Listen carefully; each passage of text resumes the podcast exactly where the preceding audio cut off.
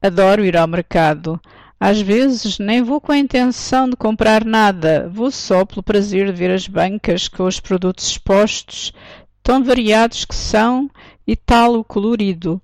Então, e os mercados africanos? Já visitaram algum? São um regalo para os olhos e um objeto apetecível para fotógrafos, amadores ou profissionais, pela sua organização em montinhos de frutas e legumes da mesma variedade, em cores diversas e contrastantes. Mas voltemos aos mercados portugueses. Encontra-se um pouco de tudo. Comecemos pelos legumes.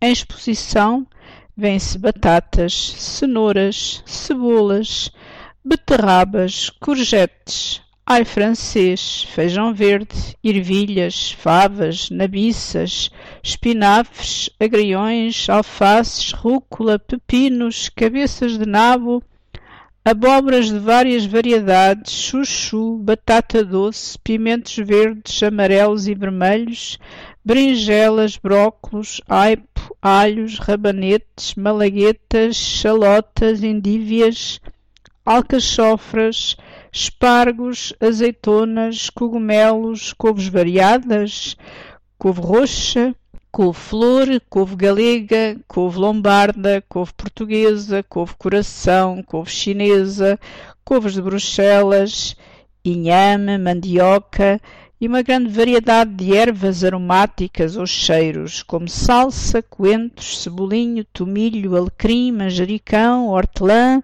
orégãos, erva cidreira, de que também se fazem infusões. Encontram-se também as leguminosas secas, feijão frade, feijão manteiga, feijão catarino, feijão encarnado, feijão preto, feijão branco, feijão de soja, grão, lentilhas, favas e ervilhas secas e tremoços, que se vendem também demolhados.